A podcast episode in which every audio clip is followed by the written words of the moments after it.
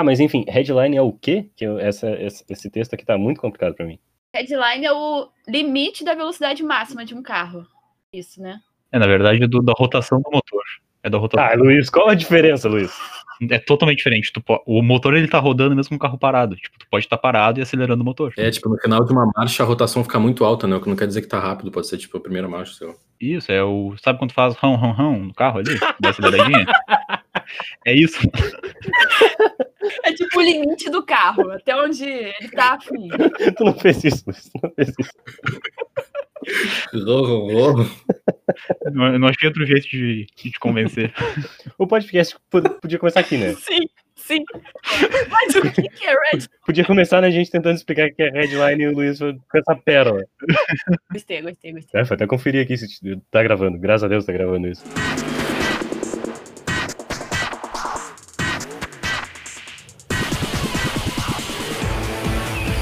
Então é isso, começando mais um podcast aqui, tô com o meu o trio de sempre, meu nome é Henrique, Meu nome é Otávio. E eu sou o Luiz. E hoje com uma convidada, eu sei falar que a convidada é especial, mas tipo, eu não tô mentindo, tá ligado? Realmente todo mundo que a gente chama, que a gente que eu adoro, que eu acompanho o trabalho, e hoje a gente tá com a Paula Cruz, te apresenta aí, o que que tu gostaria que as pessoas soubessem sobre ti pra esse podcast? E aí, galera, eu sou a Paula, eu sou designer e ilustradora. Eu amo animes e mangás e o Redline é um dos animes que eu acho que, assim, todo mundo tem que ver, porque não se parece com nada. Uhum. Muito feliz que vocês me chamaram pra falar dele, porque eu também acho ele super, super subestimado. É, então, tem uns 10 anos já, né, esse, esse filme, e eu não vejo tanta Pois gente é. falando sobre.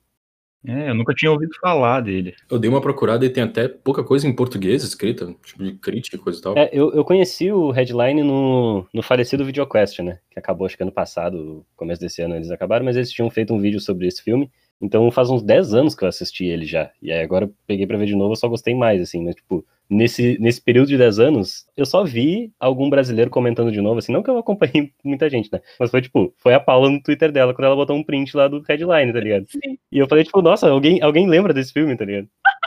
sim, sim. Esse filme eu vi porque eu tava fazendo um trabalho com um videoclipe de animação, e aí ele foi uma das referências, né? Porque ele Uhum. é muito potente, né? Ele é muito diferente, assim, graficamente. Na verdade, deve ter uns dois anos, assim, que eu vi esse filme. Eu já tinha saído há muito tempo e tal. Mas é muito louco, né? Porque pra mim ele é um marco, assim, tipo, tanto de animação quanto de estilo, e tipo, as pessoas não falam dele. É muito bizarro. Eu nunca ouvi falar antes desse trabalho e eu tenho um- basicamente uma rede de amigos de ilustradores, animadores, essas coisas todas, né? Eu acho que ele é muito, muito esquecido, assim, justamente. Ao mesmo tempo que ele é de uma produtora grande, né, famosa, tipo, é da Madhouse. A maior parada de anime que tem no Japão. Isso, tipo, Madhouse fez, sei lá, Death Note, tá ligado? Fez, fe- fez a primeira temporada de, de One Punch Man também, tipo, é, é muito famoso. Acho que as coisas do, do Satoshi Kon saíam pela Madhouse também. Isso que eu ia falar também, a Madhouse, ela faz, tipo... Assim, no Japão, os grandes animadores trabalharam ou com Ghibli ou na Madhouse, assim. Tipo, a não ser que eles sejam super independentes. Uhum. Mas, tipo, a maior parte deles passou. Por exemplo, o,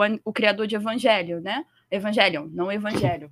Cruz Credo. O criador de Evangelion, ele, tá- ele foi estagiário do Ghibli também. Então, tipo O assim, ano, é uma... Hideaki Anno? Sim, perfeito. Amo ele. Mas, né, ele é demais. Mas o diretor, eu acho que eu nunca tinha assistido nada dele, é o Takeshi Koike. O Otávio já viu, né, o filme do, desse cara. Pois é, ele dirige hum, um dos filmes do, do Lupin, né? Tem filmes do Lupin sobre filmes dos personagens separadamente, assim. E aí tem um que é sobre o Ishikawa Goemon, e ele dirige esse filme. E eu percebi muito como ele tem muita coisa a ver até com o, com headline, assim, o, o movimento dele. E deram na mão do cara certo, tá ligado? Porque, tipo, esse personagem do Lupin especificamente, ele serve pra, pra trama de ação. Sim. Filme que é mais sobre o movimento do que sobre a trama, talvez. Total, total. Enquanto eu tava assistindo, eu fiquei assim, caraca, isso foi tudo feito à mão. Tipo, suando frio, né? Tipo, frame a frame.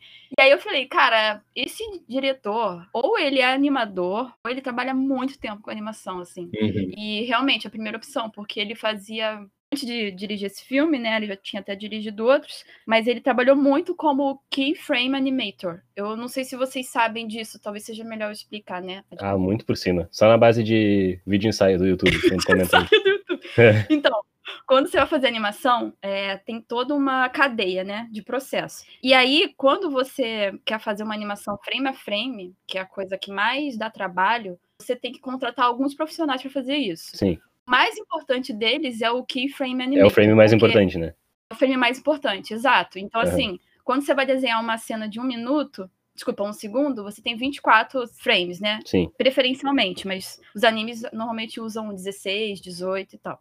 Desses 18 desenhos, vão ter os seis desenhos mais importantes. Os movimentos que realmente importam e realmente vão ficar na nossa cabeça, assim, né? Quando a gente está vendo a animação como um todo. Sim, sim. Quem faz o, key, o keyframe é normalmente o desenhista e o animador, que são melhores da equipe, porque eles conseguem não só ver o melhor movimento, mas o melhor desenho para o movimento. Sim. Também é o profissional da cadeia que recebe mais e tal. Tipo, ele realmente tem que ser o cara que entende muito de desenho de movimento. Uhum. Tipo, pra mim, headline é isso, é movimento e um desenho absurdo, sabe? Tipo, ele realmente foi desenhando os, os keyframes e depois eles foram passando pro digital. Tem uma entrevista do Takeshi Koike que ele fala que a intenção dele no filme era criar tipo, um sentimento de sobrecarga visual, assim. Totalmente na base do excesso, tá ligado? Sim, mais é mais. Mais é mais. Sim, sim. E tem coisa, assim, que acontece tão rápido que a gente fica meio que com uma imagem residual na cabeça, assim, sabe? Acompanhando de um jeito meio frenético, assim. E eu fiquei até pensando, de repente, essas imagens residual, essa que a gente mais guarda, assim, tem a ver com keyframe, né? Tipo, o frame mais importante. Tá? Exato. Os frames que não são os keyframes, eles são os frames de. A gente chama de interpolação, né? Mas eles são, tipo, aquelas partes do desenho que fazem a gente entender que tem uma cadência no movimento. Mas, tipo, acertar os keyframes é, tipo, 70% da animação, né? Aí tem um cara desse dirigindo um filme sobre carros. É tipo, perfeito, perfeito. Sobre velocidade, né?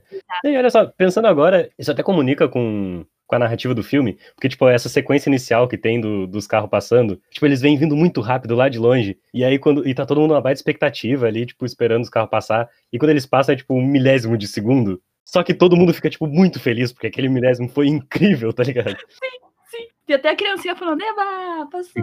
Ah, é muito legal. Não, tipo, é, é um negócio muito rápido e, e tá todo mundo muito satisfeito. Sim. Inclusive, falando dessa sequência inicial do filme, tipo, vende muito bem o filme, né? São os primeiros 10 minutos mais empolgantes, assim, que eu assisti nos últimos tempos. E esse início me lembrou muito uma parte de um filme do Star Wars lá do, do episódio 1, Ameaça Fantasma.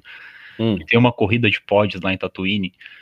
Que, tipo, que, tipo, pra mim é muito. Tem muitas referências ali, porque é um monte de alienígena num, num planeta, né? Num planeta meio deserto, montanhoso. E, cara, é muito parecido Uhum. o contexto, assim, que tá acontecendo essa corrida.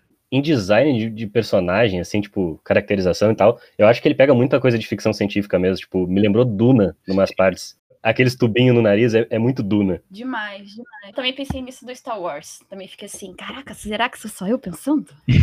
E, nossa, é- todo, todo esse começo eu, eu acho perfeito, assim, porque, tipo, tem aquela apresentação com toda a séria, né, do tipo, ah, num, num futuro distante, onde não tem mais carros, não tem mais rodas, um negócio assim. E aí depois, tipo, corta pra essa pra esse pessoal ali na, num dos pontos da corrida, né? E tipo, e tá todo mundo meio que tá tendo a narração lá da corrida e parece que esse mundo inteiro parece que gira em torno da corrida, mas ao mesmo tempo tá todo mundo meio que só vivendo ali, estão conversando sobre outras coisas, não exatamente sobre a corrida. Só que tipo, quando os carros vão chegar, o foco vira todo sobre isso. E aí tipo esse contraste nos convence demais do, do tanto que aquelas pessoas importam com isso. É, e muito louco como o design de personagem, assim, é muito impressionante, porque tem personagem que aparece em coisa de dois, três segundos, assim, e é tudo muito diferente, tá ligado? Muito criativo, assim. ele pega muito nessas coisas dos contrastes, assim, porque, tipo, até pra mostrar a velocidade, às vezes tem uns momentos de, de silêncio, assim, tipo, quando as coisas meio que param, pra daí acelerar de novo. E mesmo na representação, assim, dos personagens, tipo, tem horas que ele é muito brutal, tipo, ele é muito cheio de traço de ação e com a sombra mais forte, e aí tem horas que ele é até meio bobinho, assim, tem umas coisas meio infantil dentro dos carros, sabe? Tipo, alguns personagens têm um cabeção, assim, eles parecem meio que umas crianças, e aí, tipo, ele, ele vive nesse equilíbrio, assim, que eu sinto que ele tá fazendo um negócio que ele leva carro muito a sério, mas ao mesmo tempo ele não leva tão a sério assim. Cara, tem uma, uma entrevista com um dos roteiristas do filme, que ele fala que ele visitou o sudeste dos Estados Unidos, né? E ele ficou muito surpreso, assim, que lá as pessoas no tempo livre, assim, no fim de semana, elas ficam cuidando, lavando e, e apaixonadas pelos carros, tá ligado? Ele ficou muito chocado com isso. E aí ele levou como inspiração pro filme que, tipo assim, eh, todos os carros, eles têm muito esforço, assim, pra caracterizar os carros, sabe? E juntar com os, a personalidade das pessoas, assim. Não, e trato isso como, tipo, ao mesmo tempo que é o negócio mais importante da vida deles, também é um negócio, tipo, super mundano, assim, porque mesmo quando eles estão ali só conversando sobre banalidades, eles estão no meio de, sabe, oficina, Uhum. e tá passando na TV a corrida, então, tipo, tem toda uma cultura em volta de, de carro ali. Sim, mas e, e também é uma coisa que não tem muito apego material ao carro, assim, porque os carros se destroem lá e, tipo, eles estão meio que nem aí, estão Ah, sim, sim, é Você verdade. segue a vida, sabe? Então é, é um contraste também do que tu tava falando da, da questão do contraste no filme, que eles têm um, essa fixação por estar no carro e não sei o quê. Aí tu espera que quando o carro quebre, que eles vão ficar meio chateados, mas não, na real, tão- parece que estão nem aí. Chateado. Porque o carro acaba meio que sendo a ferramenta ali pela. Em função da corrida, né? É, eu acho que eles gostam mais de velocidade do que do, no carro em si. Tipo, o carro é só um meio de, de, de- Exato, de exato. alcançar a velocidade. Exatamente. Como se a destruição fizesse parte do bagulho, né? Tipo, tem motores Uhum. assim que só tem três usos de nitro, assim, depois ele se destrói, tá O ligado? cara vai passar, tipo, cinco anos construindo um carro pra usar durante uma hora ali e é isso. Uhum. E provavelmente ele vai explodir, tá ligado? Porque esse é o filme. Eu ia perguntar se vocês normalmente gostam de filme de carro, porque eu totalmente não sou esse público, e mesmo assim. Eu totalmente não gosto. O único que gosta aqui é o Luiz. O único. É, eu- eu- hoje em dia eu não gosto mais tanto, mas eu, eu tive uma época que eu gostava muito de filme de carro. Não, o Luiz gostava de carro no geral, tá ligado? É, é Eu lembro uma, uma aula de artes, quando eu conheci ele, era fazer um desenho num num papel, um desenho livre. Ele fez um carro. Caralho. Cara, é, é que assim, eu tenho, eu tenho problema com desenho, não sei desenhar. E na minha infância, a única coisa que eu desenhava era carro. Então. Aí chegou lá na aula, depois de muitos anos sem desenhar, pensei, ah, vou desenhar a única coisa que eu desenhava na infância. O carro. Um carro. Eu tava falando agora em, em off, eu sou tipo, totalmente o tipo de pessoa que se tu falar qual é, qual é o carro que tu tá e eu sair na rua te procurando, eu só acho se for, sei lá, um Fusca. Porque, tipo, não, não, não reconheço. Então, eu gosto de que esse filme toma a liberdade de fazer os carros mais absurdos do mundo. Assim, tipo, cara, é um carro. Ao mesmo tempo que eu acho que, tipo, ele. Não, não sei se valoriza é a palavra, assim, mas, tipo, ele pega os elementos do fetiche por carro e leva à última potência também. Então, ele. Ao mesmo tempo que ele tá debochando totalmente daquilo, ele também tá se aproveitando desse fetiche em algum nível, né? Tal. Se me vendesse um filme falando, ah, o filme de uma corrida de carro, eu ia falar, pô, que chato, não vou ver, não. Mas, tipo, cara, é porque ele leva a ideia de um racha de carros pra um nível totalmente louco. Uhum. Eu considero um, um anime que não se parece com nada, assim, não só pela estética, pelo tema, né? Mas do jeito que ele trata esse tema, né? Tipo, ele torna um assunto que eu considero totalmente assim, blé. É algo que eu fico, caraca, muito bom, eu tenho que ver mais coisas de carro, sabe? Tipo. O que eu não sei se é uma boa ideia. É, pois é, pois é. É tipo, eu também fiquei pensando assim, tá, que outras coisas assim, né? Tipo, animações e tal, é, me lembraram também, né? Redline. Aí o começo me lembra muito o meu episódio favorito de Speed Racer, que também é um anime, né? Uhum. Aquele episódio do, do vulcão, que o Dexter até fez o- uma paródia, né? O laboratório de Dexter. Uhum. E também me lembrou muito F0, o videogame, né? Uhum. Tipo, parece pra mim que é o Speed Racer levado última potência, assim. E tem algumas coisas de visual mesmo que lembram o famigerado filme do Speed Racer, que é ruim, mas eu gosto. É ruim, mas é bom. Eu nem chamo de ruim esse filme, vou ser bem sincero. Eu acho que Redline tem as coisas que eu gosto no filme do Speed Racer também, sabe? Uhum. Tipo, alguns ângulos muito malucos, exagero nos slow motions e no- nas partes que são bem rápidas e tal. Acho isso muito, muito legal. Isso colabora para ele ser um filme diferente também. É, tipo, num- numa escala de 1 a 10, assim, se o Velozes e Furiosos tá num 2 ou 3 ali, esse filme é o 10, tá ligado? Caraca, dep- é, depende de Velozes e Furiosos, né, também. Ah, não, mas é, é, tipo, Velozes e Furiosos tudo bem, eles já pularam de um prédio pro outro no carro, mas esse filme é, é mais que isso, é mais que isso. É, não, com certeza, com certeza. Não, não, os primeiros 10 minutos é, é, tipo, totalmente chocante, assim. Naquela primeira frase do início, ele fala uma coisa, tipo, uns poucos corajosos que carregam a corrida na veia, uma coisa assim, né?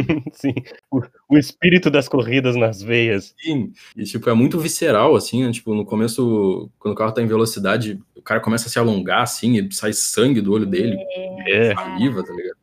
E, tipo, e esse bagulho de ter o espírito da corrida nas veias, parece que acaba sendo muito carnal a relação com o carro também, porque, tipo, o nitro também parece, tipo, sangue correndo na veia, tá ligado? Sei lá. Ao- mesmo tempo que eu acho que isso é um pouco ironia do filme, às vezes, assim, tipo, ele meio que parodia isso. Mas é, a gente vai chegar lá. Só que assim, o que eu queria dizer é que se a pessoa assistir esses 10 primeiros minutos e não gostar, acho que ela nem continua. É, não, Sim.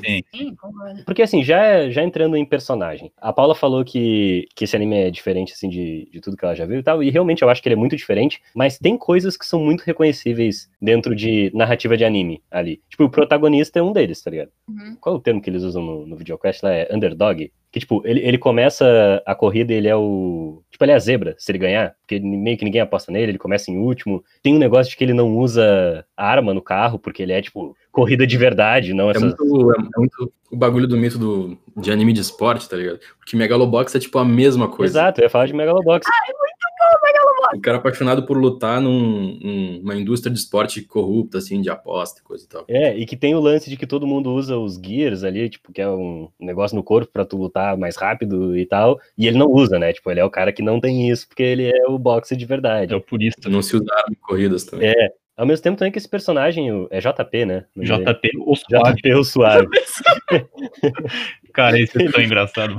Isso, isso é muito bom, isso é muito bom. Ele, ele também, tipo, ele lembra muito, sabe, o, o delinquente padrão de, de anime, assim. O cara lá do, do Shaman King, que eu esqueci o nome agora, o, o Space Dandy. Não sei se vocês já viram Space Dandy. Não vi. E- e- esses caras de anime que tem um topetão, eles são. Eles estão sempre posando. Não importa o quão medíocre ele seja. Tipo, tem uma hora que ele bate o carro e aí mostra uma foto dele no carro e, tipo, o carro tá todo destruído, ele tá posando em cima. Ai, Ele é tipo, é, eu bati o carro mesmo. Eu fiz o que um homem precisa fazer, tá ligado?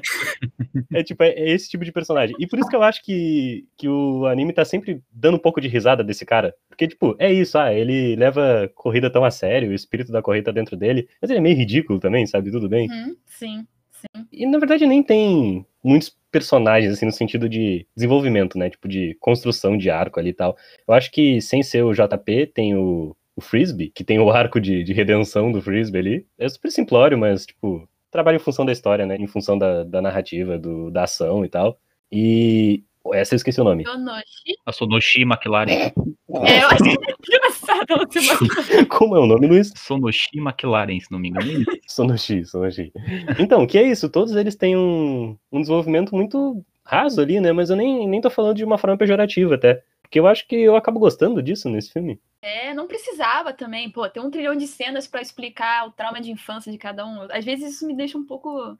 Cara, Naruto foi todos os personagens. Eu não quero, sabe? Vezes eu só quero a luta. Entendeu? Tipo, vezes eu só quero a corrida mesmo. Tem um pouco disso, O né? personagem. É, eles têm alguns flashbacks, mas, tipo, eu acho que os personagens eles são apresentados mais no concept do que na história. E eu acho que isso é um ponto positivo também, sabe? Eu gosto como, apesar de ter esses flashbacks assim, todos eles são retratados de uma forma muito brega. Então, não é também pra, sabe, chorar vendo nem nada. E eu acho que o desenvolvimento deles acontece na ação. Então, eu gosto disso, assim, tipo, a gente conhece eles a partir da ação e o arco deles termina na ação também. Então, tipo, esses flashbacks estão ali mais por motivo estético, eu acho, no final das contas. Uhum. Tal. Mas, além de, de personagem, eu acho que na trama, porque, tipo, tem uma trama acontecendo ali de a linha vermelha da corrida, né, que vai ser, tipo, a maior corrida da galáxia, sei É lá. a Fórmula 1 do filme. É, é. Vai acontecer num planeta que é, é fechado, né? É uma coisa assim. Esse é um planeta que, que é, meio, é meio curioso como ele é apresentado, né? Porque existe um poderio militar lá que eles definem o planeta como sagrado, o planeta da paz, não sei o que, eles não podem entrar aqui Uhum, uhum. e invadir o nosso ambiente de paz. Só que, tipo, é um pessoal que tá por matar todo mundo, sabe? É, então, eu, eu, eu acho E, tipo, é muito bizarro. Eu acho curioso essas decisões, assim, que, tipo, tem essa trama política acontecendo no fundo, Uhum. e ao mesmo tempo que eles retratam esse o lugar onde vai acontecer a linha vermelha, eles retratam como, tipo, uns cara muito autoritáriozão e escrotão. Tipo, eles meio que estavam certo em dizer, tipo, foda-se, eu não quero a corrida aqui. Sim, né? É uma corrida ilegal, né? De carros que as pessoas podem morrer. Então, E aí eles tratam no filme meio que como a corrida contra, sei lá, é o maior ato de rebeldia e liberdade possível. E eu fico, tipo, tá, até eles começarem a matar todo mundo, eu tava, tipo, meio, mano, por que que vocês estão. Por que vocês estão insistindo nisso, tá ligado? Por que não fazem em outro lugar? É, e é meio que eles que. É por causa deles que explode a tipo, bomba biológica lá, tá ligado? É. Um dos carros bate nela. É, então, no final das contas, esses caras eles são totalmente. Tudo bem, tratam a corrida como um negócio super inconsequente em vários níveis. Não acho que trata como a coisa mais linda do mundo, mas tem esse, sabe, esse espírito da corrida. E tem esse país, esse planeta que tá querendo acabar com isso, falar, não, que aqui não pode correr, e eles vão correr em qualquer lugar, porque é assim que corredores são, tá ligado? corredores são, sim. Sim. Tem- acho que tem várias coisas nessa história, né? Porque, tipo assim, a primeira vez que eu assisti, eu falei, ah, tá. História do carinha principal, que ele vai ganhar a corrida com a mulher que vai ser a namorada dele. Uhum. Tá, esse é um nível. Aí tem o segundo nível. Ah, não, na verdade é uma corrida que é meio legal no país autoritário. Aí, tipo, aí você vai descendo, você fica assim, caraca, tem que prestar muito mais atenção nesses, nesses momentos de é, avanço da história que do nada vai terminar nessa bomba, né? Que eu, eu, achei um- uma coisa meio chocante, assim, desse filme. Tipo, É, não, até eles esfregarem na nossa cara que esses caras são todos escrotos lá desse planeta, eu tava um pouquinho do lado deles, vou ser, vou ser sincero. Porque ao mesmo tempo, tipo, é, é isso. O, a narrativa da corrida é um negócio muito tipo, de propaganda, tá ligado? Porque, tipo, eles vão lá e aí vai ser transmitido em todo lugar e todo mundo vai parar para assistir aquilo e. tá, tem um país que não tá, não tá nesse cálculo aí. Acabaram com o país, no final das contas, com o planeta. E eu acho muito massa como, tipo, tem, tipo, um poder paralelo Hum. que é o oposto, assim, que são lá da. Eu, eu esqueci como é que se chama. Mas é, é uma princesa mágica. Ah, isso é verdade, tem essas personagens, né? Sim, Sim, e ela é tipo, é super poderosa e fica evocando coisas rosas e fofinhas e tipo, isso vai dizimando o exército do malvadão dos caras cara fortes. eu, eu adoro esse contraste também, tá ligado? Que, tipo, a, a linha de chegada é toda rosa e quando eles chegam lá, tipo, tudo explode em rosa. Uhum. E aí tem, tem o carro delas que eu não percebi quando que ele ficou de pé, mas tem uma hora que ele virou uma mina, Ele tá ligado? Transformers, nada. é tipo o Transformer marrom shoujo, assim. Tipo, é exatamente, exatamente. Porque, tipo, eu tava vendo o carro, tá de boa, e ele começou a capotar, e eu tava só, tipo, nossa, como ele tá ficando estranho, né? De repente era uma mulher. Ah, eu amo essa parte. Eu acho que são minhas personagens favoritas, que elas são, tipo, masculinamente marrom shoujo, assim, não sei dizer, sei lá, é muito louco. É muito Sim. masculino ao mesmo tempo, é muito bom. E eu gosto também do Cabeça de Máquina. Ele aparece meio que como um vilão, ele é um antagonista, assim, em algum nível, mas ele é mó gente boa. Não sei se vocês perceberam isso. Porque, tipo, primeiro ele fala assim pro cara, ah, deixa eu passar, tá no meio do caminho. Aí o cara fala, tipo, não, não vou sair daqui. Ele fala, tudo bem, eu faço a volta. Porque ele aparece com uma figura imponente, né? E, tipo, Exato, ele parece, tipo, outro ditador do bagulho, tá ligado? Da corrida. é é muito massa. E aí no final também, ele, ele perde a corrida no final e ele fica, nossa, isso foi muito massa. Perdi, mas vale a pena. Sim. é, perdi, mas nossa, que corrida. Na verdade, o que que vocês acham da, da personagem, do, do romance deles dois, assim? Quando ela apareceu, eu fiquei assim, ai não, mais outra personagem peituda de anime, né? É, normal. é. Aquela, normal. Aí começou a mostrar a personagem dela. Eu falei, cara, na verdade ela é uma personagem, tipo, ambiciosa e tal. tipo, Exato. que normalmente as mulheres não são, né, em animes, assim. E dava pra ver que, tipo, não só ela é ambiciosa, mas ela também meio que ajuda a criar a ambição, né, do, do JP, né? sim. Tipo, ela vai fomentando, assim. Então, um meio que se apoia no outro, né? Pra realizar um sonho por motivos diferentes. Eu assim. gosto daquela cena no final que eles seguram o volante juntos, tá ligado? Achei mó bonitinho. É, e se ele é meio, meio simples demais, assim, chega a ser engraçado como ele é um clichê e tal, ela, na verdade, é a pessoa que tem mais camadas no filme, né? Uhum. Tipo, o personagem mais complicado. Sim. Dentro da até onde o filme vai de camadas, né? Porque na real, o meio do filme é cheio de gagzinha, né? Tipo, até os primeiros 10 minutos são essa cena de ação absurdamente foda, e depois tem os últimos 40 minutos do filme, que são pura ação também, é tudo uma corrida só. Uhum. E o meio do filme são várias, tipo, gags espalhadas, uma na oficina, outra num restaurante. Nessa, quando ela aparece, ela se apresenta como essa pessoa que ela só se importa É, em ganhar a corrida, né? Tipo, Não é me, isso. não me interesso por homens, não tenho amigos, É. porque eu só vivo em função de carros. É, eu acho massa também que no início todos eles são apresentados com, tipo, os nomes deles em inglês, tá ligado? Tipo, Sherry Boy Hunter e não sei o quê. E no final, e no, lá no, pelo meio ela diz como ela acha o nome idiota. tá? É, é verdade. Sim. É, eu ia perguntar se vocês viram a versão dublada em inglês, porque eu odeio anime dublado em inglês, eu acho horrível. Não, não vi, não vi. Em, em inglês, esse filme fica mais ridículo, assim. Eu vi ele em- japonês e em inglês, né? Cara, é horrível. Você começa a pensar que o filme não, não é inteligente o suficiente pra debochar de si mesmo. Mas depois que você foi lá, ah, não, eu acho que é só a dublagem, você fica mais tranquilo, sabe? É, e é isso, eu, eu gosto porque, tipo, o filme, ao mesmo tempo que ele parece muito pouco preocupado em construir essas coisas de personagem e tal, ele vai pincelando, assim, de um jeito bem, bem sutil tudo pela, pela trama. Por exemplo, o Frisbee lá, quando, depois que tem o, o arco dele não detonar o carro do, do cara, ele acaba detonando no final pra ele ganhar a corrida, né, e tal, ele tá mó preocupado assistindo ali, e o velhinho da oficina tá mó empolgado, ele tá mó no clima, e era um personagem que eu achei que ele só ia aparecer lá no começo, porque, tipo, tá, agora eles estão na oficina dele, isso vai rolar, ele vai só servir em função de construir o carro. E no final eu tava empolgado porque o velhinho tava empolgado. Sim, sim. Ah, eu amo esse personagem também. Nossa. Ele é meio uma aranha, né? Ele nem anda tanto, né? Ele anda duas cenas, sei lá. Eu fiquei assim, maluca com isso. Ele é muito bom. Ah, né, ele trabalha numa oficina, por que ele não teria oito braços, né? Muito bravo. Sim. E tem isso, né? Tipo, o design dos personagens muito. Fora os, os dois principais ali, o casal, que eles são pessoas normais, dentro do possível. O resto são tudo umas características, assim, que, tipo, meio que é pra transmitir como aquele cara se comporta, assim, tipo, cabeça de máquina. Ele tem aque- aquele negócio todo quadradão, como se ele fosse, tipo, um cara muito rígido, sabe? e tal. E, e por isso que eu gosto quando ele não é tão rígido assim. Sim, sim. Eu acho que a todo momento o, o concept ele trabalha para a gente ter uma ideia que é estereotipada no primeiro momento, mas depois se a gente presta atenção, não é. Os personagens eles são apresentados num nível muito refinado, assim, né? De Uhum, uhum. desenho de concept.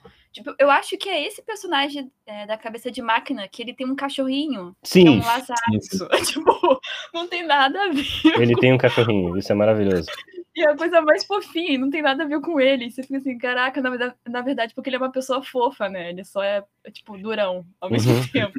Não, e mesmo o JP, porque, tipo, ele tem esse topete aí que é muito comum em personagem delinquente de anime, mas o dele é um pouquinho mais pontudo do que arredondado, que acho que, tipo, dá um- uma coisa mais aerodinâmica, sabe? Sim, parece mais um carro também, né? É, parece que, tipo, é pontudo assim que nem o carro dele, então é como se ele tivesse, sabe, pra dar a sensação de velocidade, assim, pro, pro cara, já só de botar o olho nele. Ai, muito bom. Eu amo, eu amo. Eu também gosto porque, tipo, mesmo tendo essas cenas grandes de ação, assim, mais metade do filme ser corrida, ele, surpreendentemente, esse filme para bastante às vezes. Quando ele se machuca a primeira vez lá, o JP, o Frisbee chega na, no hospital, eu não sei se ele tava no hospital naquela hora, mas tava numa cama. Tem, sei lá, deve ter um minuto ali de, de cena que é um do lado do outro, ele acendendo um cigarro. Tipo, não tá acontecendo nada muito rápido. Quer dizer, até os repórteres entrarem ali, porque daí quando entra um monte de repórter, mas aí, de novo, é como, como eu acho que esse filme dá muita sensação de velocidade pelo contraste. Sabe? Porque, tipo, tem uma cena mais deles parados, assim, que, tipo, é mais eles conversando e eles falam mais devagar e tal. E daqui a pouco quebra isso e entra todo mundo na sala e falando muito rápido e já revela um monte de coisa que ele vai participar da corrida. Eu, eu acho que é uma boa construção. O filme tem muito controle do tempo dele. Tipo, eu acho que é é justamente essas pausas que valorizam os momentos de ação mesmo, né? Porque se Sim. toda hora ação e usar diálogos rápidos também. Pois é, e seguido não tem muito a ver com fala também, tipo, nessa cena eles quase nem conversam, né? Tipo, bem um momento de silêncio mesmo. É, E muito que a gente pega de personagem também nos flashbacks, assim. A gente pega muito elementos, assim, de uma história que é difícil juntar exatamente o que, que é, sabe? É mais um, um sentimento, assim, muito rápido. Porque eu acho também que muito do que, do que eles pincelam e do que eles jogam de coisa pra gente construir a história desses personagens é, é o que eu tava falando antes. Nesse sentido, o filme é muito familiar. Porque, tipo, ele joga um pouquinho disso aí pra nós e a gente já completa na nossa cabeça. Tipo, tá, é tudo que eu preciso saber mesmo Uhum. desse personagem. E depois o resto acontece dentro do carro ali, na relação da corrida mesmo. Eu acho até bastante corajoso o filme, que ele tem uma vinheta bem grande, consideravelmente, pra cada um dos que vai participar da corrida no final. Mas é tudo meio debochado também. né? exato, exato. Tipo, Tipo, a, gente, não tá descobrindo por que, que eles estão ali, a gente só tá descobrindo quem eles são de uma forma super debochada. tem um que é um policial. É um policial corrupto. É, é esse policial que é, tipo, eles descrevem ele como o policial corrupto notório por eh, ser um maníaco dos adultérios, uma coisa assim. Meu Deus do céu. Só- um detalhe de como eu achei esse filme bonito. Às vezes eu fui pausando assim, no filme aleatório, e parecia que quase todas as vezes que eu, que eu pausava, o bagulho era tão bonito que poderia ser tranquilamente um papel de parede, sabe? De, de fundo do computador ou qualquer coisa Fluido assim. demais, né? Tipo, Qualquer frame, por mais que ele esteja ali só pra compor a cena, só pra pôr movimento, ele é muito detalhado, muito bonito. E é muita sacanagem fazer isso com animação, porque, tipo, geralmente tu faz isso, tu pega uns frames muito feios, tá ligado? Tipo os frames do Naruto lá deformado. Falando Me- ao mesmo tempo. O episódio melhor animado do Naruto, que é o da luta do Pen, é o que mais falam mal porque pega um frame dele com a cara torta, tá ligado? É. Óbvio, ele tava se mexendo, tipo, É É pra ser feio, é né, pra ser cara? feio, Pô, não é pra ser realista. A luta do, do Naruto com o Sasuke lá, tipo, antes do Shippuden, tá ligado? Tipo, Ah, ela sim, é também. cheio de frame deformado, assim, mas é muito foda aquela luta. É, pois é. Tem uns episódios de Dragon Ball que são, são tensos É também. porque o, o movimento ele é deformado, né, na animação sempre. Tipo, quando você bate numa bola, a gente não vê, mas toda bola ela é deformada com um chute, com um taco de beisebol, Uhum. toda, né? Hum. Até, até isso o filme leva num excesso absurdo, né? Porque quando ele deforma, ele deforma, tipo, Muito, Muito. Cara, é, quando eu vi, eu também tive essa impressão de que tudo era bonito. E às vezes eu realmente vejo os animes pra caçar referência, né? Dando print screen. uhum, Aí chegou um momento que eu falei, cara, tá ridículo. Tem muito print screen aqui, eu só vou ver o filme, sabe? Aí eu fui atrás do tipo de um, entre aspas, making off, né? Porque não era um vídeo exatamente, mas era explicando e tal. sim. Foi quando eu descobri que eles demoraram sete anos pra fazer esse filme. E eu fiquei Nossa. tipo, caraca, sete anos pra fazer uma animação. Nossa. Uma coisa louca é porque, assim, é de um grande estúdio de animação lá do, do Japão, né, da Madhouse. Mesmo assim, demorou sete anos e quando saiu, ele não, não foi um sucesso, assim. Ele foi, na verdade, bem mais ou menos. Consideraram ele um fracasso de vendas e tal. Sério? Pois é, pois é. É porque, tipo, eu acho que por ele ser tão diferente na questão que ele Atos personagens, questão de ritmo, estética e tal, ele não é tão comercial assim. Comercial no sentido de aposta segura para as grandes bilheterias, sabe? Sim. É, não, mas eu não acho que ele é seguro, mas ele também tem. Parece que daria muito certo em nível de mercado esse filme, né? Pois é, eu também fiquei assim meio perplexa, como diria, como eu diria no Twitter, né? Mas, é, por exemplo, se você compara ele, o Red Line, com grandes sucessos do Japão, que eu até gosto. Até gosto não, que eu inclusive amo, tipo Your Name. eu até gosto, opa, eu inclusive amo. é porque parece que eu não gosto de Your Name, né? Pô, é, é, é. vi três vezes, sei lá, uma no cinema. Uhum. Mas assim, realmente ele é muito diferente do que as pessoas estão é, acostumadas de consumo de anime, né? Tanto aqui no Sim, Ocidente quanto sim. no próprio Japão, assim. Eu até acho que 10 anos atrás, o padrão do que era uma animação bonita japonesa era um pouco diferente. Sim. Porque hoje em dia é muito o Your Name. Muito. É, sim, só isso. Só apenas Your É, Name. é, só- é só isso. Tipo, se tu cortar uns legumes ali e eles brilharem, tá bonito. tá? Sim. Não, e assim, eu gosto de Your Name. Não, não entendam mal, tá ligado? Eu gosto, eu gosto de Your Name. Mas eu acho que assim, tanto o Headline quanto o Your Name, eles estão num, num lugar muito parecido de, tipo, excelência de animação, tá ligado? Sim. Sim, não que eu entenda muito disso, mas Não, tô mesmo. por mais, por mais que um, a, a pessoa possa olhar e falar, tipo, nossa, isso aqui às vezes fica meio feio. E o Your Name tá sempre bonito, tá ligado? Mas eu acho que isso é só uma convenção. É, é muito louco, porque, tipo, por exemplo, quando eu assisti Red Line, que não foi quando ele surgiu, né? Foi até tem pouco tempo, assim, uns três anos, dois anos. Eu falei, caraca, ele deve ter criado vários filhos, né? Vários, Uhum. Várias coisas parecidas. E não. tipo, é engraçado, né? Tanto que esse diretor, ele realmente não tem tantos filmes assim, né? E, tipo, quando. de- Exatamente essa sensação de eu vou assistir mais coisa dele. Eu fui ver, não tem tanta coisa assim, né? Tipo, Tem muito diretor de que acaba fazendo animação, filme mesmo, no Japão, que ele acaba participando de uma porrada de anime, mas nunca é o trabalho dele, sabe? Tipo, o principal é, dele. sim. E dá pra perceber que o Headline é muito um filme dele, tá ligado? Que tipo, Sim. tudo, tudo tem muito uma cara, tem uma mão forte, sabe? Uma assinatura forte ali de, de autor. Uhum. Ah, não, mas aproveitando esse gancho de que ele não foi tão, tão bem recebido, o que, que vocês não gostam nesse filme? Nossa, difícil. É, Eu acho que hum, o que eu não gosto nele, na verdade, é uma das melhores ah, partes. assim, Otávio, que é tipo, têm uma. nem assim responde essa, essa pergunta. Não, mas é que, tipo, ele é uma, uma sobrecarga visual tão absurda, às vezes, que, tipo, te perde de informação, sabe? Eu, eu Tipo, não acho, eu não fica acho. tonto, assim. Às vezes eu me vi um pouco. ah, flutuando um pouco a atenção, sabe? Tipo, de, Ah. de muita coisa que tá acontecendo e eu me perdi totalmente, assim, mas ao mesmo tempo super faz parte da experiência, né? Ah, e en- en- entendi, tipo. É, tá, eu, eu consigo concordar com a parte de que talvez na sequência final a gente fique um pouco anestesiado de tanta ação. Uhum. Não, isso, isso eu entendo. Porque eu não acho que a gente se perde. Eu acho que ele, tipo, é muito sólida a ação dele. Mas ao mesmo tempo, talvez as coisas fiquem escalando num ponto em que a próxima coisa maior já não é mais tão impressionante, porque já cresceu umas 10 vezes. Na segunda vez que, que explodem a bomba biológica. lá. É, é. Consigo concordar com isso. Acho, acho válido. Acho válido. Joga uma aí, Luiz. É uma coisa que tu não gosta. Luiz, o, o amante de carros. Onde ficar? Eu tô pensando. tô pensando o que que eu não gosto, não sei dizer. O espírito da corrida tá nas tuas veias, Luiz. Cara, eu não sei o que eu não gosto. Sinceramente. Eu vou dizer, eu, eu acho que uma das coisas mais bobinhas do filme, apesar de eu já ter elogiado outras vezes, tô roubando igual o Otávio, é tipo, o arco do Frisbee. Eu acho meio óbvio. Tudo bem que tudo é meio óbvio, mas esse aí eu acho que eles constroem uma. Era pra ter uma virada no final. E eu acho que essa virada sempre teve ali. Nunca foi uma virada. Sim. E aí, quando, quando mostra lá que, na real, ele se preocupa com o cara, eu falo, nossa, bateram tanto na tecla de que esse cara é escroto, que esse pai não é. E se ele fosse mais legalzinho, eu ia me convencer de que, na real, ele era um escroto. Sim. Ele é meio mal equilibrado, assim, né? Você quer dizer? É, eu acho que. Mas é isso, pra mim recompensa no final, porque ele e o tiozinho da, da oficina, no final assistindo a corrida, eu acho que vale totalmente. Aquela cena ali é uma das preferidas pra mim. Ele com a mão no botão apavorado, assim, e o tiozinho dando risada. eu acho engraçado também que no final eles falam como se o JP e a McLaren, alguma coisa assim, que eles dois ganharam a corrida. Mas quem estabeleceu essa regra de que, tipo, eles viraram uma dupla de repente? Regras não tem regras. É... Então, tem uma, tem uma coisa que falam antes da corrida, que eu acho que até o.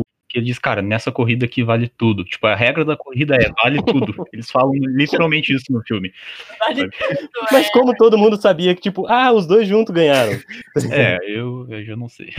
E vamos, vamos combinar aqui. Quem ganhou foi o cabelo dele. Sim, Foi o topete. foi o topete aerodinâmico, com certeza. Sim, sim.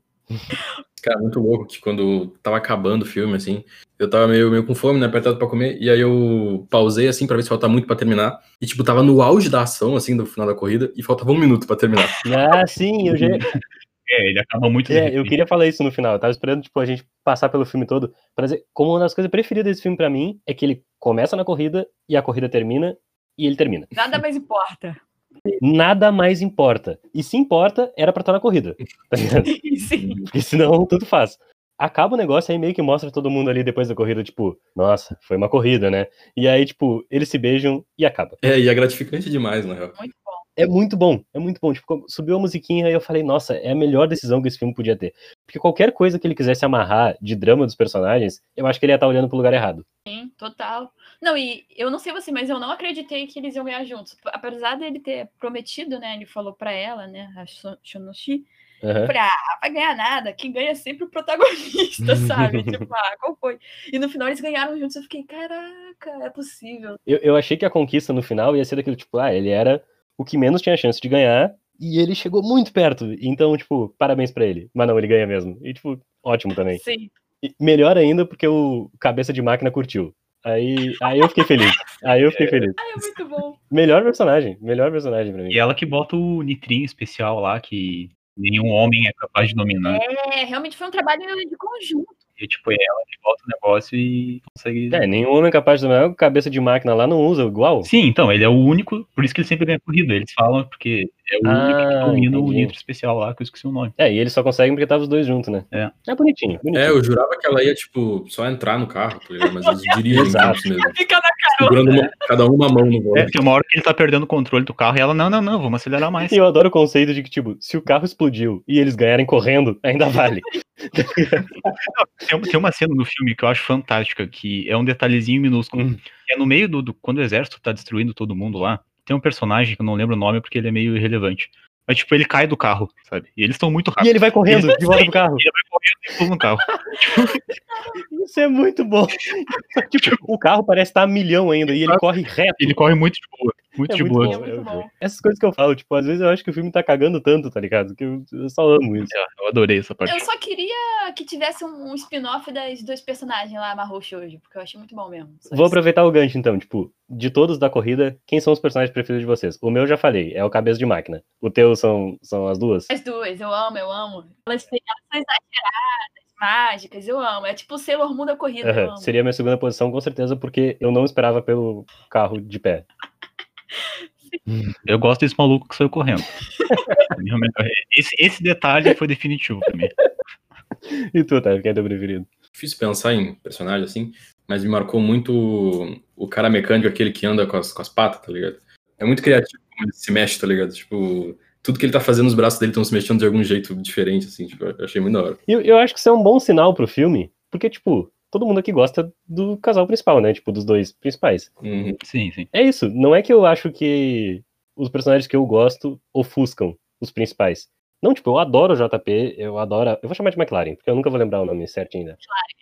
Eu adoro ela também, e o meu preferido é o Cabeça de Máquina, tá ligado? Só porque ele é um cara legal. Sim, que ele tem um cachorrinho fofinho. Exato, exato. Eu acho que é um, é um ótimo sinal pro filme, tá ligado? Porque é isso, é um filme que a gente falou várias vezes aqui, que ele não é sobre arcos de personagem, que ele não é sobre a narrativa, sobre a construção e tal, que ele é sobre a ação. E no fim, tudo nele é carismático, inclusive as partes que talvez não fossem o foco, mas tipo, tá tudo bem Sim, ali. Sim. É justamente essa atenção aos detalhes que fecha o filme, né? Tipo, e, e às vezes Aham. o detalhe não é tipo assim, ai não, fazer um super background pro protagonista. Tipo, cara, às vezes o detalhe é realmente botar o cachorrinho fofinho pro personagem que Uhum. merece durão, sabe? Também não parece que ele tá só querendo, tipo, forçar pra gente, sabe, o negócio, porque tudo no filme é essa confusão, assim, tudo tá nos dois extremos. né? É o carro absurdamente rápido que o, sei lá, a marcha lá é um- uma bolinha verde com um sorriso, tá ligado? Um monte de coisa boba misturada numas coisas que ele leva muito mais a sério do que a pessoa normal levaria. E eu amo isso, tá ligado? Eu só fiquei muito decepcionado, que eu não achei nenhum jogo baseado nesse Nossa, ia filme. ser, ia ser foda mesmo. Acabou o filme, pensei, nossa, tem que ter um jogo que tenha a corrida vermelha. Caraca. É incrível. Customizando os carros. Não, e tá tudo pronto pra ter esse jogo, né? Porque, tipo, tem a linha amarela e depois tem a linha vermelha, dá pra fazer todo. Sim. Só um, mais sete anos pra fazer o jogo aí. Nossa, nem vi. Imagina. Então fica aí, recomendação de todo mundo, então, o Headline. Pô, caraca, tem que ver, tem que ver esse filme. Eu, inclusive, acho que tem que ver Redline, Promare e o Dead Leaves na sequência. É, nossa, vai dar. Toma uma água. Toma uma água entre um e outro, assim, tá ligado? Fica maluco, fica maluco. Tem que assistir, tem que assistir. Assiste todos do Ghibli e esse, tá bom.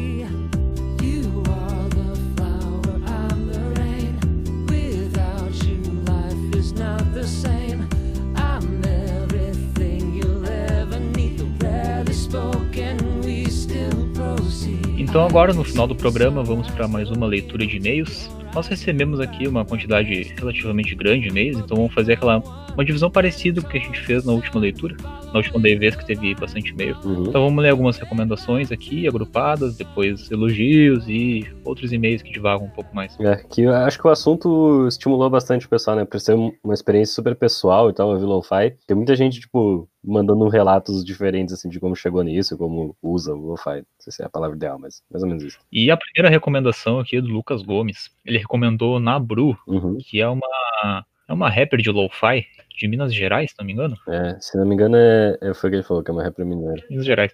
Cara, eu escutei o EP que ele mandou, é Heartbeat, o nome do EP. Quem quiser pesquisa aí, cara, muito bom. Eu escutei os dois primeiros, as duas primeiras músicas do EP Massa, e eu massa. curti demais. Ah, vale muito a pena ir atrás. Só repetindo, o nome dela é Nabru e o EP é Heartbeat. E seguindo as recomendações, o Davi Lupe recomendou um produtor, um artista de lo-fi, né? Que é o Kai Dreams. Chegou a ouvir também, né? Não viu? É, eu dei uma escutada e, cara, isso é curioso tá, tá aqui, porque a gente tava debatendo ali, ali no podcast, no episódio, Uhum. o que, que a gente identifica como lo-fi. E se eu escutasse esse cara sem ninguém me dizer que é lo-fi, eu não diria que é lo-fi. tipo, eu, eu escutei assim, até eu não curti tanto. É um som legalzinho, pá, mais romântico. E eu não diria que é um dizer- lo-fi. Assim. quer dizer que não é um lo-fi, né? Claro, não quer dizer que não é um lo-fi. Quer dizer que, tipo, eu não identificaria como lo-fi se eu chegasse essa música do nada, sabe? Sim, sim. Mas vale a pena ir atrás. Sim, é, não, não me pegou muito, mas vale a pena ir atrás. E a próxima recomendação, sim, essa não é um lo-fi, é tipo, o Augusto Rodrigues recomendou o Schoolboy Q, um rapper até bem conhecido, até um cara relativamente famoso, como eu falei, e quem não conhece vale a pena ir atrás, provavelmente vai gostar, se curtir hip hop no geral. E o Fedozin mandou um e-mail falando que já conhece o trabalho do canal pelas, pelos vídeos mais populares, de, de- de interesse mais geral. Uhum. Ele achou foda o chorão lo-fi, porque achou muito aleatório e não teve a menor conclusão no final do podcast. É isso daí, né? A ideia era não, não ter nenhuma conclusão mesmo. Ele propôs aqui três conclusões. Eu vou ler elas aqui. tá? Uma conclusão na visão sociológica. O homem é bom até se juntar com pessoas que ouvem chorão lo-fi. A visão filosófica. Chorão num lo-fi demonstra que a vida pode ser um céu azul, ou será que não? E a visão do quadrinho branco é só um ponto de interrogação. É isso daí. Mais ou menos. É. Mais ou menos. É interessante falar que ele pediu muito pra gente não divulgar o e-mail dele, mas, tipo, não tenham essa preocupação. A gente não vai mandar o e-mail de vocês pra ninguém, assim, chega só pra nós. Se vocês não colocarem um nome na descrição do e-mail, no sentido de, no texto ali, como vocês querem ser chamado, a gente vai ler o nome, a abreviação que tá lá, né? Nunca o e-mail de vocês. Pode E se não quiserem que a gente lê nenhum nome, especifique aí, ô pessoal. Não lê nem meu nome, tá? Mas, enfim. Inclusive, o, o próximo e-mail, o nome a gente nem sabe exatamente como pronuncia, então desculpa se a gente falar errado, é Ri ou Rai. O e-mail nem foi sobre o podcast, foi sobre como o vídeo lá do canal sobre Evangelho foi o empurrão que precisava para assistir Evangelho. E que também conhece o Kitsune, que era do VideoQuest, e agora tem um podcast. Em seguida a gente comenta por aí. Que seria legal gravar um episódio com ele. Provavelmente seria mesmo, já, já troquei uma ideia por cima assim, só falta a gente achar o, o tema para isso, né? Uhum. E Evangelho é bom, assistam aí. Evangelho é foda, Evangelho. É por isso que eu botei na parte de recomendação, né? Porque, tipo, o Evangelho é uma recomendação maravilhosa. Sim. E agora sim, partindo pros e-mails que são um pouquinho mais extensos, ou coisas gerais sobre o podcast especificamente, sobre lo-fi. E não só recomendações, né? Quer puxar aí? Uhum. O Brian, ele é estudante de odonto, desenhista, tatuador, e ele disse que é quase impossível trabalhar ou estudar sem lo-fi ou podcast. E, cara, eu até te invejo, porque se eu tô escutando podcast, eu não consigo fazer outra coisa junto, tenho que prestar atenção numa coisa só. É, eu, também, eu também não consigo. O lo-fi até provavelmente deve ser de boa pra mim, mas eu também não faço isso. No podcast eu presto atenção quando tá rolando. Sim, vai, pra mim é impossível estudar escutando um podcast. É, não, só se eu faço uma coisa muito mecânica. Ah, sabe, sim, copiar a coisa de uma planilha pra outra, assim. Aí eu, Sim, eu aí, prefiro até prefiro até estar escutando alguma coisa, seja um vídeo no YouTube, podcast. Sim, sim, aí até vai. E ele falou que lá na, na sala dele, da faculdade, ninguém escuta podcast e poucas pessoas escutam lo-fi. né? Talvez contraria o que a gente estava imaginando, né? De ser uma geração que consome muito esse tipo de mídia. É, que a gente fala como quem tá fazendo parte disso, né? Mas, obviamente, existem pessoas que não estão tão imersas, assim, na parada de internet e talvez o lo-fi não tenha chego nelas. É muito um negócio intrínseco de, de consumo de mídia online, né? Hum. Mas é isso, talvez a nossa conversa tenha sido muito centrada, realmente, pra quem faz parte de uma bolha mais parecida com a nossa, né? Sim, exato. Foi, foi um bom comentário. Agora eu, eu juntei dois e-mails aqui, que é o do Vinícius e o do Gabas Gameplay, porque os dois sugeriram que a gente faça o podcast, não exatamente podcast, mas que a gente faça uma live, né, na, na Twitch. Uhum. E essa é uma ideia que a gente teve. Se vocês, vocês acharem da hora aí, talvez role mesmo, que é tentar gravar algum podcast ao vivo, né? Com, com o pessoal ouvindo junto e depois eu edito e lanço como podcast. É uma ideia que a gente teve. É. Eu não tenho canal na Twitch nem nada ainda, então é uma ideia pra longo prazo, não pra tão cedo. É, a gente tá planejando algumas coisas, fazendo esboço de algumas ideias, que a gente não vai divulgar ainda, mais ou menos, o que a gente pensou. É. Porque a gente, a gente nem sabe direito, né? É. Mas quando, quando a gente tiver bem boladinho tudo, a gente joga pra vocês. Esse é o tipo de coisa que geralmente não se fala publicamente, porque pode nunca acontecer, mas é que eu, quando as pessoas sabem, eu, eu me cobro um pouco mais a fazer acontecer, sabe? Sim, sim, Não quando as pessoas me cobram, quando eu falo, é diferente. sim, sim. E eu tô muito empolgado pra fazer isso daí. Tô, tô pilhado. Ia, ser- ia ser massa, ia ser massa mesmo. Uhum. Mas o Vinícius, além disso, ele também falou que ele conheceu o Lo-Fi em Samurai Champloo, que é um anime famosão, assim, acho que se não me engano ele tem uma temporada só, de 25 episódios, ou são duas menores, que dão 25 episódios. Eu acho que Samurai Champloo foi o porta de entrada pra muita gente, assim, de não só a estética mais lo-fi, tipo, do, no Jabs, não sei se é no Jabs que pronuncia, mas vocês- quem conhece vai saber do que eu tô falando. Ou de hip hop no geral, sabe? Porque é um anime que a trilha dele é muito urbana, mesmo que ele seja assim, tipo, ele passa num Japão mais antigo, ele não é exatamente uma história urbana, mas a trilha dele é, sabe, com umas batidas de hip hop e tal. É um anime super estimulante, assim, quem não. Provavelmente as pessoas conhecem, mas quem não conhece, vale a pena. É uma boa recomendação É, também. e se é curtinho, É. vale a pena. É rapidinho. E o Vitor Hugo, de 16 anos, mora no interior do Rio de Janeiro, na cidade de São Fidélis. Uhum. Ele já mandou um e-mail aqui pra, pra gente antes e disse que tá viciado no álbum do Nil. É bom saber, cara. A gente, a gente quer espalhar a palavra mesmo. É, esse, é, o- alguns dos melhores e-mails pra mim são esses de, das pessoas dizendo que foram atrás mesmo da recomendação, É muito. que a parada chegou nelas de verdade. E ele fez algumas recomendações aqui, até jogou um termo com o Henrique que tava discutindo antes o que, que era, que é o Future Funk. É, que eu nunca tinha ouvido falar. É, eu também não. Eu dei uma breve pesquisada, parece algo bem semelhante ao Vaporwave, mas posso estar falando besteira. Ou talvez uma vertente dentro disso, né? Porque É, É, é- é bem. Até vale.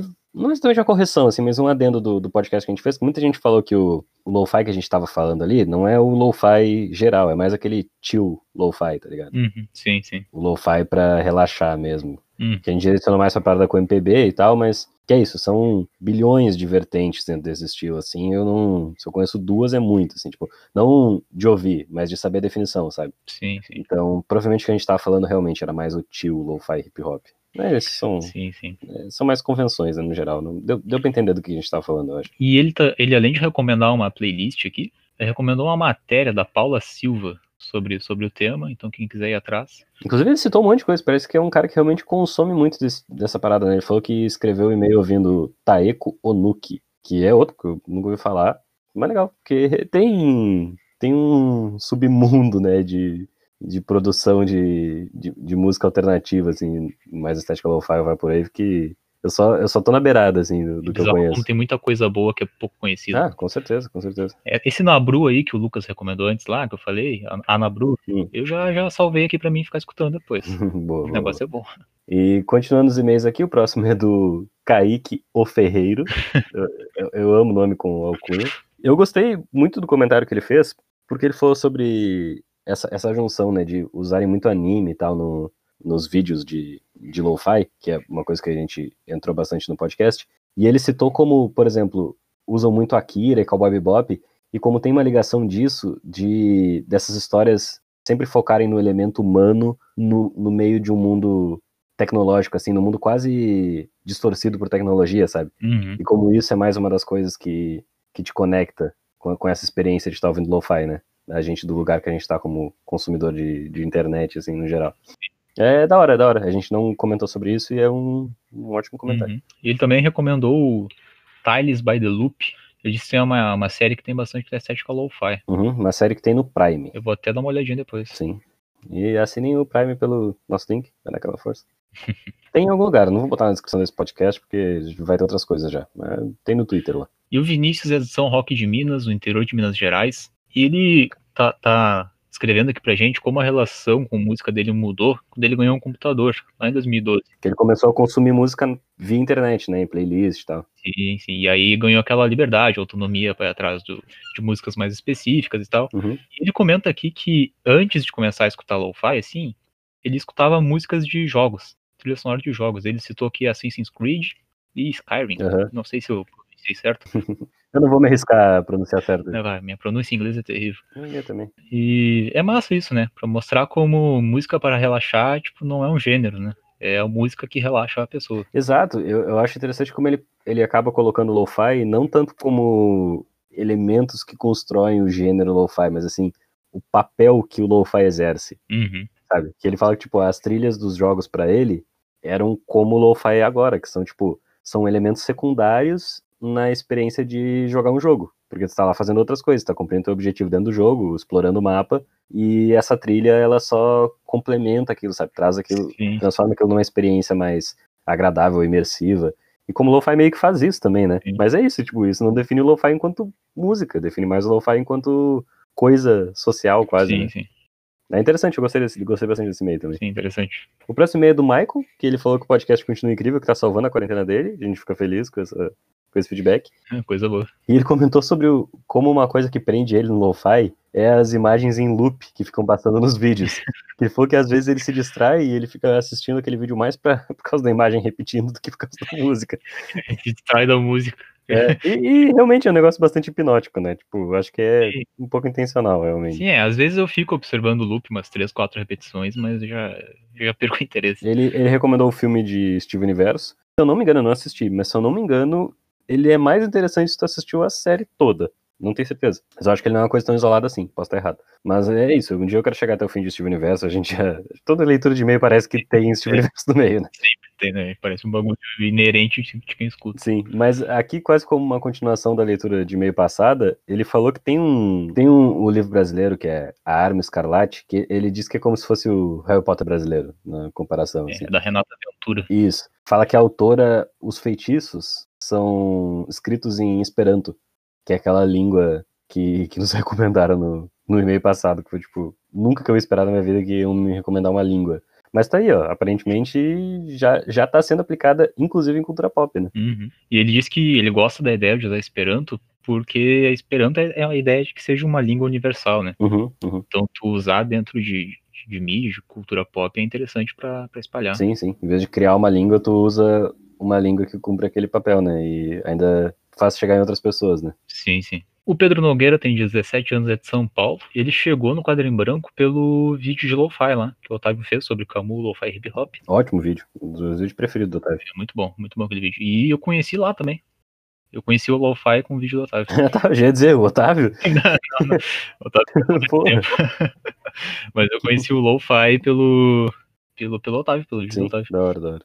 Eu, eu conheci buscando trilha pros vídeos, quando a gente só sabia usar lo-fi. É, eu lembro, tinha muito vídeo que era com trilha de lo-fi. Graças a Deus, a gente não, não tem mais essa limitação. E esse é um dos poucos que se justifica, o do Otávio. Sinceramente. E, e ele faz uma, uma ponte legal entre o MPB e os animes anos 90, que fala de uma ponte pra ligar essas duas coisas aparentemente distantes, e a ponte seria justamente os ruídos que a gente estava comentando lá, né?